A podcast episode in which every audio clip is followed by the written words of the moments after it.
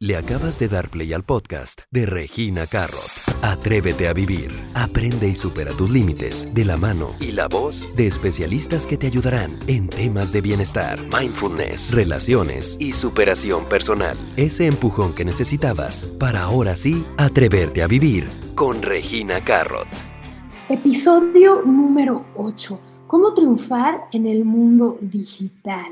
¿Se puede vivir de tu pasión? Es cierto que el crear contenido o vivir en línea es la nueva manera de poder comunicarnos con las personas.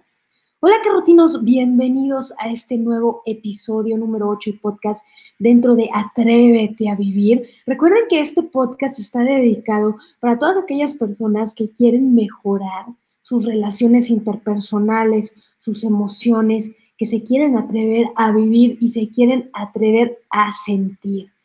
Este episodio es muy especial para mí porque vamos a hablar de cómo triunfar en el mundo digital. Sabemos que estamos en tiempos de encierro, en donde hay muchos cambios. Y es como dicen, si no estás en digital no existes. Y no hablo solamente si quieres ser creador de contenido, también hablo si tú quieres encontrar el amor de tu vida en línea, pues te tienen que poder encontrar en los perfiles. Si tú quieres llevar a tu negocio, que te encuentren tus clientes, o inclusive si tú quieres ser un creador, entonces este episodio del podcast es para ti. Y la invitada que tengo el día de hoy es nada más y nada menos que Lina Cáceres. Ella es la vicepresidente del Departamento Digital para Desarrollo Artístico Comercial y de Nuevos Negocios de Latin World Entertainment, la agencia que está situada en Los Ángeles y Miami, más importante de los creadores de contenido de través de digital.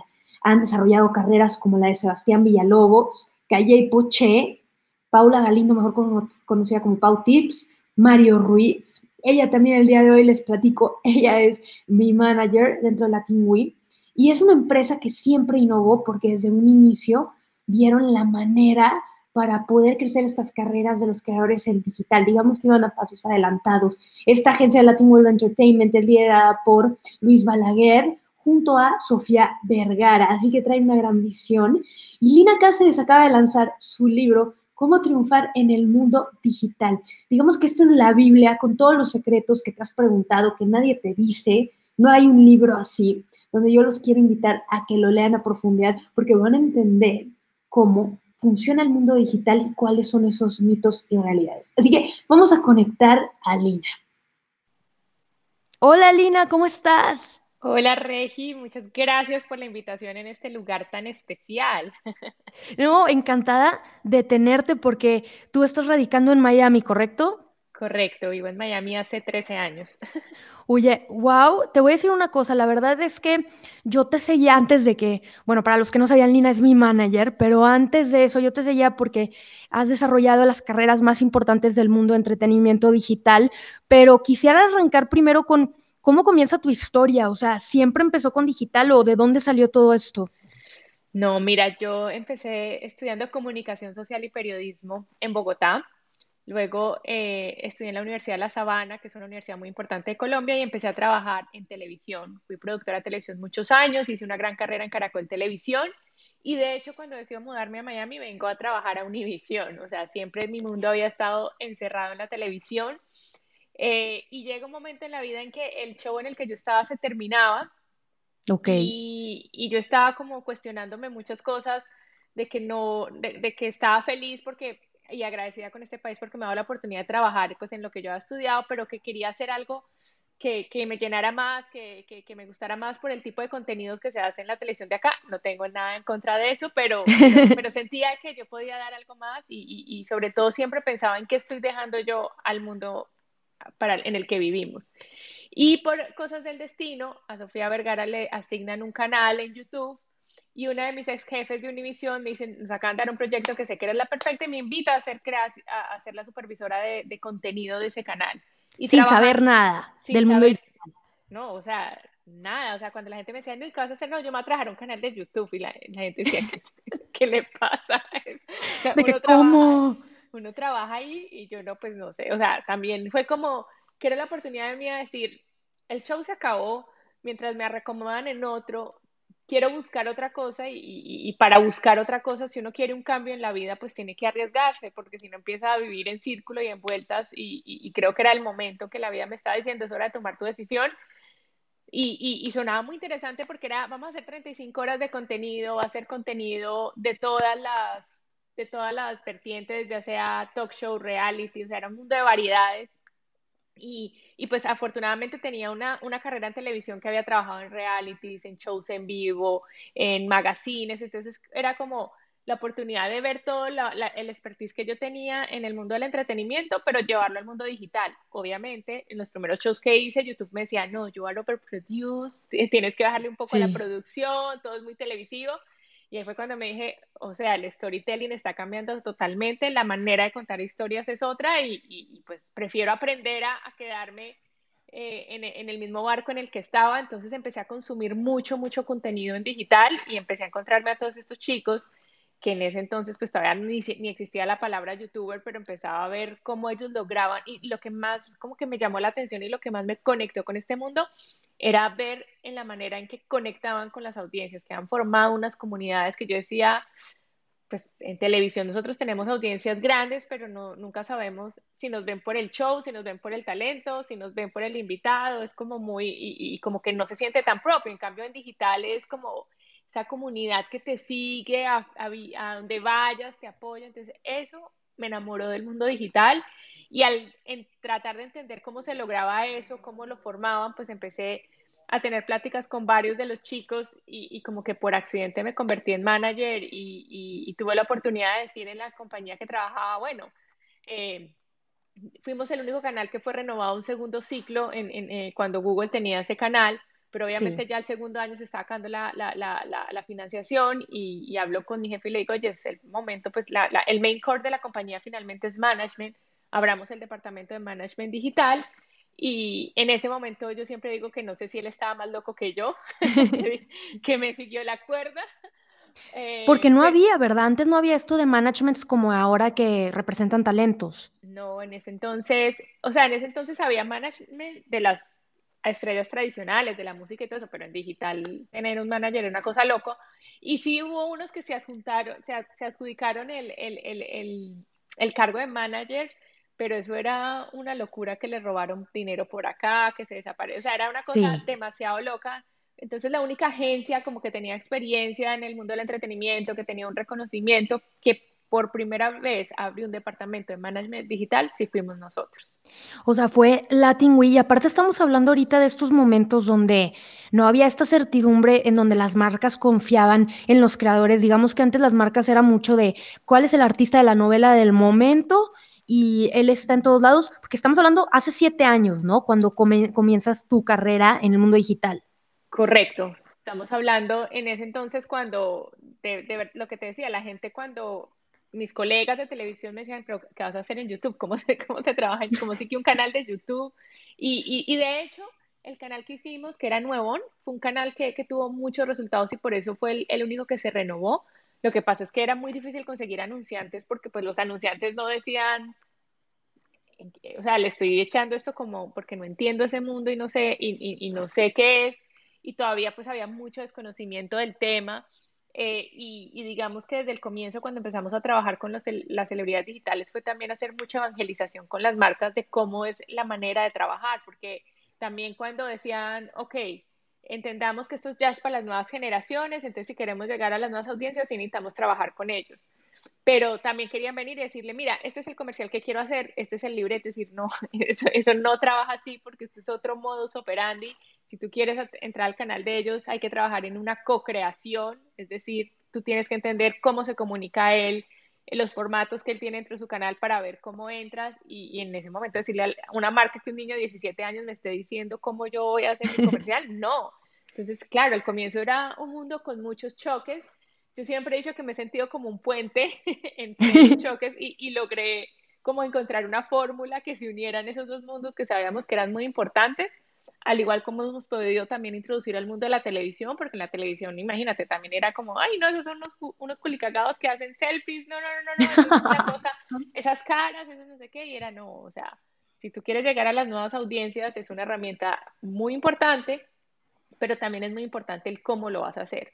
porque todo el mundo pensaba que la, que la, como la marca secreta era, ay, poner un influencer y eso va a convertirse en un millón de views y esto no es milagroso tampoco, esto necesita de una estrategia, esto se necesita de un trabajo eh, en el que tenemos que plantear un objetivo y hacer toda la estrategia para llegar ahí. Entonces, claro, al comienzo esto era una locura, pasaban 200 mil cosas, pero, pero creo que hoy en día ya hemos avanzado muchísimo eh, y creo que ya se siente la importancia. Sin embargo, es un mercado un poco difícil porque no hay estándares y, siempre las industrias han jugado con un estándar o el otro estándar, pero en, digital tú tienes tu propio estándar porque cada quien tiene sus propios objetivos, cada quien sabe dónde quiere llegar y no lo puedes comparar con el del otro. Entonces, al ser tan personalizado es muy difícil, muy difícil estandarizarlo. Entonces, a veces también a los ejecutivos de marca les cuesta hacer una inversión porque tienen miedo de cómo va a mostrar que esto que sí mostré sí es positivo y que los otros me crean y me copien porque los otros no tienen un parámetro con qué compararse para saber si sí lo fue o no.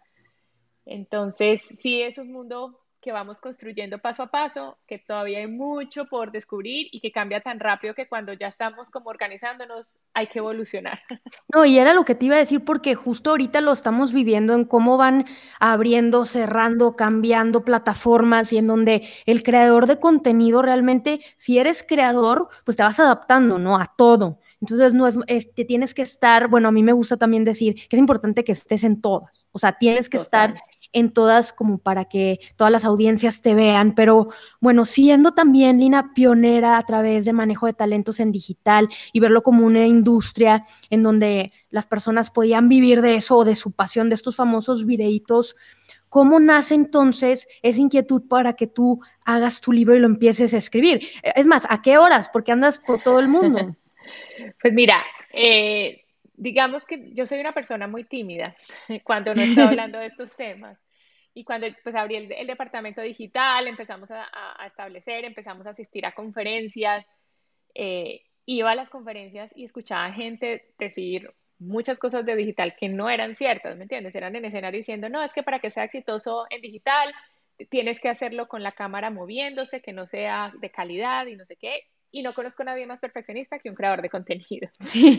o sea, hasta yo cuando me ponen a grabar algo la me tiembla porque digo, todos ustedes son demasiado cuadriculados, todo se ve así, todo es perfecto. Eh, yo estudié también comunicación social y periodismo, pero no manejaba la cámara, entonces claro, ha sido como un choque de, tengo que aprender a, a, manejar cámara y todo eso.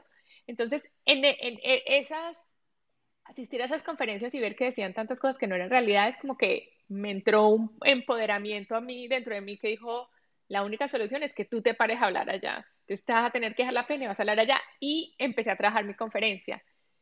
En, en, el transcurso de esos siete años he dictado como alrededor de 12 y 15 conferencias, se lo he hecho a marcas privadamente o he participado en eventos de, de, de, del mundo digital muy importantes que me han abierto las puertas. Y siempre que terminaba las charlas venía mucha gente y me hacía preguntas y, como que la gente estaba muy conectada con el tema. Y eh, digamos que también en estos ocho años he trabajado en 10 libros que gracias a Dios han sido bestseller. He trabajado con las dos editoriales, tanto Planeta como Penguin Random House. Y trabajando uno de los últimos libros que hice, me dice la editora, me dice, oye, trabajar contigo en los libros es como tener otra editora al lado porque tú entiendes muy bien la marca de tu talento y, siempre te aseguras de que estés a voz y sentarse a hablar contigo es súper delicioso porque no, uno se siente que se está informando porque no haces tu libro. Y yo le dije, oye, pero yo llevo 12 años, o sea, yo llevo 7 años hablando de este tema, yo creo que la gente ya a estar hasta aquí, Lina, y me dijo, no sé, en esos días tuve como dos conferencias y cuando tuve las conferencias, la gente me hacía otra vez las mismas preguntas que me han hecho desde el día uno. Entonces me puse a pensar y dije, bueno, también es que en el mundo hispano, en el mundo latinoamericano, no hay un libro, no hay un documento que guíe esto y creo que se podría hacer la base para, para, para hacer muchas más cosas y ahí es cuando digo, es el momento de hacer el libro y es el momento de, de, ponerlo ahí y, y le dije, ¿sabes qué? Lo voy a hacer. Y así, y me imagino que es muy diferente, como sabes, es muy diferente estar ayudando y estar haciendo los libros de otras personas a cuando es el tuyo, ¿no? O sea, es totalmente diferente. Me peleé 20 veces conmigo, además porque yo digo en casa herrera, cuchillo de palo. O sea, yo vendo, yo estoy feliz vendiendo a mis creadores, los regaños, el video así, les doy todas las directrices para que hagan las cosas. yo prendo una cámara y me robotizo, no puedo hablar. Eh, entonces, claro, cuando empiezo a escribir el libro, era una guerra contra mí misma, o sea, lo empecé a escribir tres veces. Y volvías a empezar, y volvías a empezar. no, es que eso no puede ser el libro. Y volvía y empezaba, y empezaba otro, hasta que le iba encontrando a la vuelta. Un día dije, bueno, voy a empezar a escribir, ta, ta, ta, ta, ta, y voy escribiendo como las cosas que yo siento que son importantes, y después yo veo como las uno, y, y, y, y digamos que el libro me, me fue llevando también a, un momento de cómo, cómo contar mi historia, porque pues es una historia que yo la he vivido, que es que es una historia personal, pero que no, no prevalezca mi historia como yo, Lina, la, de, la que descubrió el talento y la que, sino de cómo esta industria y demostrarle a la gente la oportunidad que hay en esta industria si las cosas se hacen bien. Porque es que también, digamos que hoy esto se volvió una moda donde todo el mundo quiere ser influencer, pero nadie entiende el verdadero trabajo que hay detrás de ser un creador de contenido, eh, porque no, eh, digamos que todo, todo el mundo se dio cuenta de este mundo cuando ya estaban todos en millones de views y millones de likes y todo el mundo... y que, ganaban dinero. Exacto. Y, y, todo el mundo ve como el, el, producto final, que es la foto que se subió o el video que se subió, y, y pues hay un camino mucho detrás que es construir una voz, eh, entretener a, a, a, una audiencia y convertirla en comunidad, que ese trabajo pues la gente no ve y no entiende que ahí está el verdadero valor de todo lo que se hace. Y creo que es importante también, digo, para todos los podcast que nos están ya sea viendo o escuchando, que sepan que si quieren hacer una carrera en esto, es importante que tengan paciencia porque porque va para largo. Y justo cuando tienes tus picos, también luego tienes que volver a empezar y reinventarte, hacer contenido nuevo, porque yo creo que terminas, o bueno, yo te puedo decir que en mi experiencia termino trabajando más horas que si estuviera en un trabajo normal, o qué es lo que tú notas en todos estos creadores eh, que están todo el día, ¿no? Claro, yo por eso a todos les digo que lo básico es tener un espíritu emprendedor. ¿Por qué? ¿Y por qué lo comparo con un emprendedor y no un gran empresario? Porque el emprendedor sabe que hay que hacer beneficios, hay que hacer sacrificios, que hay que convertir los problemas en oportunidad, que se trabaja 24/7, que se necesita mucho más compromiso que cuando uno es empleado de alguien porque estás trabajando para ti mismo y de ti depende el que puedas comer, el que puedas hacer la cosa. Entonces, ese compromiso es muy, muy importante y lo otro es que hay que ser muy autodidacta porque cuando tú tienes que ver lo que tú haces como empresa, pues te das cuenta que tienes que ser siete empleados en uno solo, porque tú tampoco puedes ser el, el empleado más caro de tu empresa, tienes que ser el empleado que más recursos le da y el que más la hace avanzar.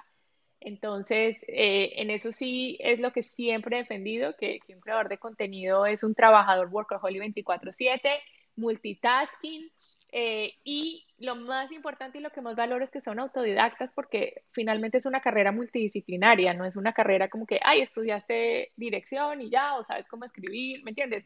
Yo que estudié una carrera que es comunicación social y periodismo, que uno ve televisión, radio, eh, comunicación organizacional, un mundo de cosas, pues igual en esto me hace falta saber de accountant, de, de contaduría, porque pues tienes que estar haciendo negocios y tienes que saber cómo pagar impuestos y tienes que hacer todo eso, pero adicional a eso, eh, al ser tú el dueño de tu empresa, tienes que saber cómo venderla y cómo ser y, y, hacer casi una carrera de marketing también. Pero también si quieres ser artista, entonces cómo haces el desarrollo artístico, en qué tal hacia, hacia la música o hacia el teatro, o sea, se requiere muchas, como muchas, muchas carreras diferentes que tienes que saber jugar. Mezcladas. Y, yo creo que, que, que, eso es un valor muy, muy importante porque no todo el mundo tiene la paciencia y el amor para lograr desenvolverse y entender un poco todo esto para hacer que finalmente sea una empresa que salga adelante o un emprendimiento que surja. Lo dijiste de manera perfecta, o sea, exacto, eres, termina siendo el creador una empresa, es un emprendimiento y las personas que a veces nada más buscan por decir el quiero hacerme viral o quiero el momento de la fama, creo que esas también cosas virales a veces también, y tú tienes un punto muy interesante en eso, que a veces no, no es que nada más sea viral una vez, sino es que a, a largo plazo hagas una carrera y que estés impactando. Total, yo siempre digo que prefiero impactar que viralizarme, eh, porque definitivamente si quieres tener una carrera a largo plazo, ¿me entiendes? Los objetivos de todo el mundo son válidos.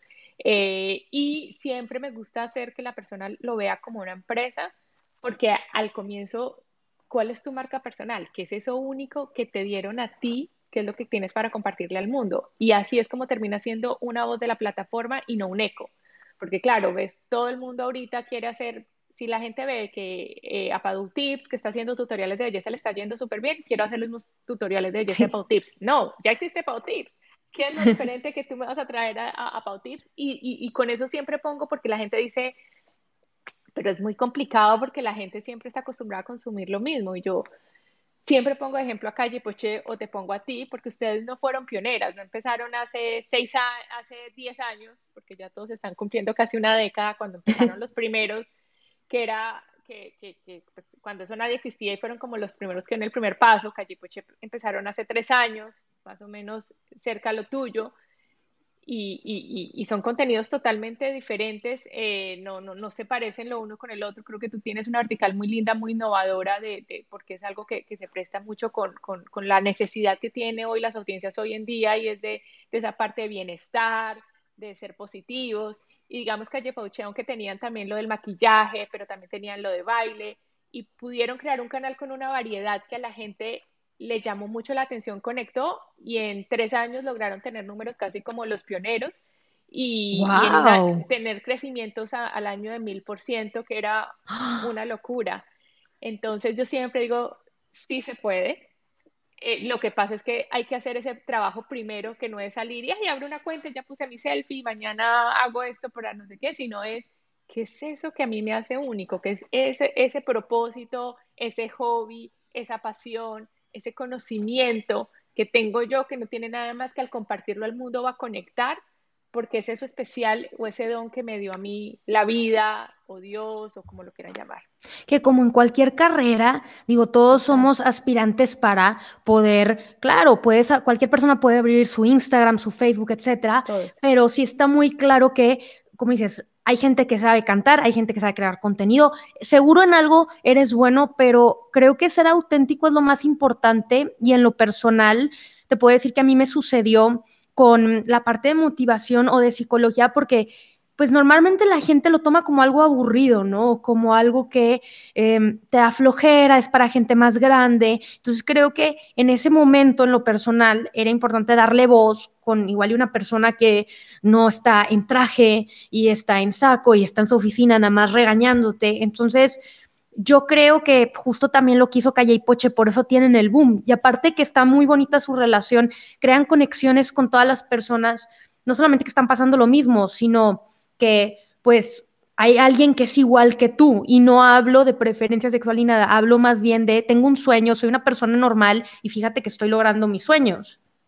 Total, yo creo que eso es lo más bonito que la mayoría de influenciadores en el comienzo o creadores de contenido en su comienzo hicieron para conectar con su audiencia y es, soy una persona como tú, que estoy saliendo a cumplir mis sueños y te invito a que te arriesgues, a que no, no, no tengas miedo ni te limites, los límites no los ponemos nosotros, vamos a salir. Y yo creo que eso hizo que en, que en, las nuevas audiencias generara como esa conexión porque eran, yo también quiero hacer eso, yo también quiero ser ese diferenciador, entonces, y los veían a ellos haciendo sus cosas, entonces era también como una fuente de inspiración. Yo, yo, yo a todos los llamo storytellers eh, aspiracionales, o no sé cómo se dice la palabra correcta, porque de verdad que generan esa cosa, esa, e, e, esa inspiración en la gente de yo puedo, quiero hacerlo y, creo que hemos encontrado a lo largo de, toda esta carrera historias hermosas de niñas que decían no me atrevía, eh, que los papás no les dejaban estudiar la carrera que querían y, o sea, y, después lo lograron y hoy se dan a conocer y son grandes en lo que hacen. Entonces,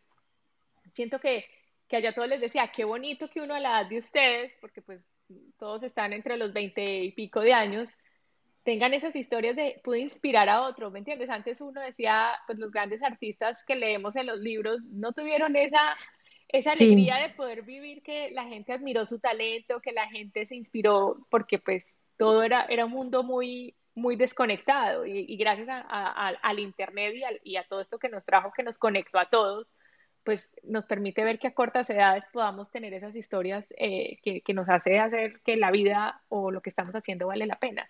Este es el momento adecuado si quieres tú crear tu marca personal, si quieres pasar tu negocio en línea, si quieres poder, no sé, conquistar a alguien y que te encuentre en redes sociales porque no has encontrado el amor, lo que tú quieras, creo que es el momento de digital que a pesar de que viene muchos años atrás, digamos que ahorita y más con lo que sucede en el mundo, le aceleró todo el proceso, esa curva de aprendizaje que todavía mucha gente todavía no agarraba esa ola. Pero Lina, siendo la manager más famosa en Latinoamérica, scout de talentos, digo, tú también ya eres una figura pública donde la gente se acerca a ti, la gente te pide consejos. ¿Cuál sería esas características que tienen eh, esos creadores en donde tú dices, ¿sabes qué? Tiene el factor X, o sea, ¿qué tienen todas esas personas como Sebastián Villalobos, Claudia Bahamón, todos con los que trabajas? Mira, yo siento que la autenticidad de, que ellos estén claros de, qué es eso, que, los, que no les dé miedo a ser diferentes, que no les dé miedo proponer, porque eh, eh, es lo que yo digo, en las redes sociales hay que llegar innovando y es ¿qué propuesta tienes tú para llegar y hacerlo? Siempre busco ese factor eh, de autenticidad que lo tenemos todos. Hay, ah, siempre hay unos que nos gusta guardarnos y nos queremos volver en el, en el formato estereotipo de antes, pero, pero sí hay muchos de, que dicen, no, yo soy esto y salen y lo dicen y, y creo que eso conecta mucho con las personas. Entonces, obviamente la autenticidad y ya cuando veo, digamos, las redes sociales, lo que te digo, ver claro una marca personal, porque cuando hay claro una marca personal, pues estoy eh, fortaleciendo esa autenticidad porque estoy mostrando mi contenido de una manera que solo yo la estoy mostrando con una visión, con colores, porque digamos que creo que lo bonito del contenido es que gracias a la edición se puede personalizar súper bien. Y, y, y yo siempre le digo a la gente, cuando tú tienes buenos creadores de contenido, los pones todos en un mismo lugar y todos te sacan un video totalmente diferente porque cada uno tiene su perspectiva y, y, no, y la gente no quiere consumir más de lo mismo sino eso, quiero consumir la perspectiva de él, la perspectiva de él, porque son, eh, si lo ves en experiencias, son experiencias totalmente diferentes. Entonces, digamos que ese es lo, principal. Y lo otro principal es que tengan eh, la visión de emprendedora de negocio, de que estoy creando un negocio a largo plazo, no a corto, y, tengo la paciencia y lo que se requiere para lograrlo. Creo que esas son las dos cosas básicas. Que esas cosas que justo estás hablando, que ahorita estoy mostrando en pantalla a Pau Tips, a Paula, que ella innovó también con su marca eh, de, belleza, ¿no? Y de, de, cosméticos, que seguro para muchas personas igual y pueden decir de, es que ya está, por decir, muy saturado belleza, ¿cómo, se, cómo soy original? Yo veo que ella lo hace a diario, entonces, ¿tú cómo trabajas en ese proceso con los creadores? Porque digo, sé que tú eres la mente maestra detrás de todo. Mira, siempre es en un comienzo establecer como un plan de hacia dónde queremos llegar, los proyectos que queremos desarrollar. Obviamente la creación de productos es, es un, un, ideal que todos tienen y la creación de productos requiere de mucho trabajo, por lo que tú dices. Vamos a entrar a nuevas industrias donde nosotros somos primíparos y donde ya hay grandes players, pero no es imposible si se trabaja con las condiciones necesarias y por eso es súper importante que cuando vas a trabajar con un creador en esa parte pues tengas esa visión emprendedora de negocio porque al comienzo los negocios hay, hay, que tomar decisiones y sacrificios muy importantes. Entonces es, vamos a crear mi línea de maquillaje como la sueño, pero cuando llegas al laboratorio te das cuenta eh, que la fórmula exacta como la quieres a veces hay que ajustar y se demora un montón, que que a veces el empaque que sueñas, el producto sale muy caro y va a ser muy difícil para tu consumidor final, que el producto eh, tenga la pigmentación que tú quieres o los colores que tú quieres. Entonces, digamos que, con Pau, crear una marca, con Pau nos demoramos más o menos dos años. ¡Wow! Y eso que era algo que ella, y era un proyecto que ella ya venía tratando de hacer por sí sola, o sea, siempre eh, había sido su sueño pero siempre le respeté y le valoré mucho la, la, bandera de ella, que fue a mí lo que más me importa son las fórmulas, el empaque y todo lo demás, obviamente que sea muy pautip, pero, pero enfoquémonos en tener muy buenas fórmulas. Buen producto. Buen producto. Y de hecho creo que esa ha sido la bandera de la marca, que también hoy en día ya está disponible en México, en todos los Sephoras. ¡Wow! Eh, y entró a Sephora o Sephora. Sí, eso es súper fuerte, eso es súper fuerte porque muchos creadores tienen su línea, pero pues en su página web, o sea, entrar a un retailer tan grande, eso ya cambia todo. Sí, y digamos en Colombia estuvimos, estamos con Chromantic, que es el retailer más grande de belleza, en más de 88 eh, almacenes, más obviamente el online, porque pues viene siendo online y, y digamos que sigue la apertura de esos mercados. Entonces, eh, es eso. Eh, digamos que yo soy muy de trabajar profesionalmente y es, si vamos a hacer una marca, vamos a desarrollar una marca como una marca de mercado top y pues eso requiere ciertos partners, cierto trabajo porque pues eh, no, tú puedes crear, tú puedes decir hoy quiero una marca de maquillaje mañana tener unos labiales y sacarlos y sacar unos labiales en tu punto com y no sé qué, pero como me gustan las cosas que realmente generen un impacto, es, no, vamos a sacar una línea de maquillaje que tenga los estándares, los permisos, todo como se requiere en una industria. Y mira que cuando lanzamos la marca de Pau, también fuimos muy innovadores en el lanzamiento porque el lanzamiento fue con, con mucha experiencia de maquillaje y pusimos los labiales y, y todo era como de algodón, o sea, era súper, súper, súper lindo. Todo eso que en Colombia nunca habían tenido un lanzamiento así, todo el mundo nos decía, ¿pero dónde sacaron esto? Y de hecho la marca al mes de haber lanzado ya estaba en los retailers donde estábamos como entre las top 10, estaba en número 6 de más vendidas. Wow, ante marcas como dices de toda la vida, ¿no? Las típicas marcas y ahora ya pues están cambiando el mundo, haciéndolo bien, ¿no? Con una estrategia, emprendimiento, visión, branding. Totalmente, sí. sí. En, en, digital no hay éxito si no hay estrategia. Y siento que hoy todos tenemos también unas grandes oportunidades grandes gracias a digital digamos, eh, con, con, el con el tema de las marcas tradicionales, hay un estudio que las nuevas generaciones el 77% de las marcas podrían desaparecer mañana y no les importaría. O sea, las marcas no están conectando con las nuevas audiencias. ¿Por qué? Porque necesitamos marcas con propósito, marcas que nos muestren que cuidan el medio ambiente, que son inclusivas, que tienen valores de marca, que más allá de venderme un producto, tienen algo mucho más profundo. Eh, y creo que eh, esa es la oportunidad que tienen los creadores de contenido que están desarrollando marca, crear esas marcas con propósito que están conectando con sus, con sus comunidades y por eso son tan exitosas al momento de la venta. Claro que antes cuando ponían por decir al artista que estaba de moda, que a pesar de, decías, claro, lo ven en todos lados, pues no había en estas redes sociales y no había esa oportunidad, era como muy lejano, yo me acuerdo de veías a la típica artista, no sé, Julia Roberts o, Tom Hanks y pues, eran inalcanzables. Y justo esa inalcanzabilidad creo que era como lo de, era tan lejano y ahora el poder hablar con la persona que tanto admiras, yo creo que por eso hay, hay tanto cambio, pero te quisiera preguntar, Lina, antes de terminar, dos cosas. La primera es, si tuvieras que volver a empezar, ¿qué cambiarías o harías las cosas de la misma manera? Sabes que yo siempre, yo siempre digo que yo haría las cosas de la misma manera porque creo que estoy donde estoy y soy lo que soy, pues gracias a ese camino que recorrí, ¿me entiendes? De, decir, hubiera cambiado esto, no hubiera estudiado comunicación. Cuando yo estudié comunicación social, pues apenas estaban haciendo las plataformas como YouTube y todo eso, entonces era imposible que, que, que dentro de mi, o sea, hubiera tenido que seguir la vida, hubiera nacido como 10 años después. entonces, eh, siento que que la vida me ha sorprendido positivamente.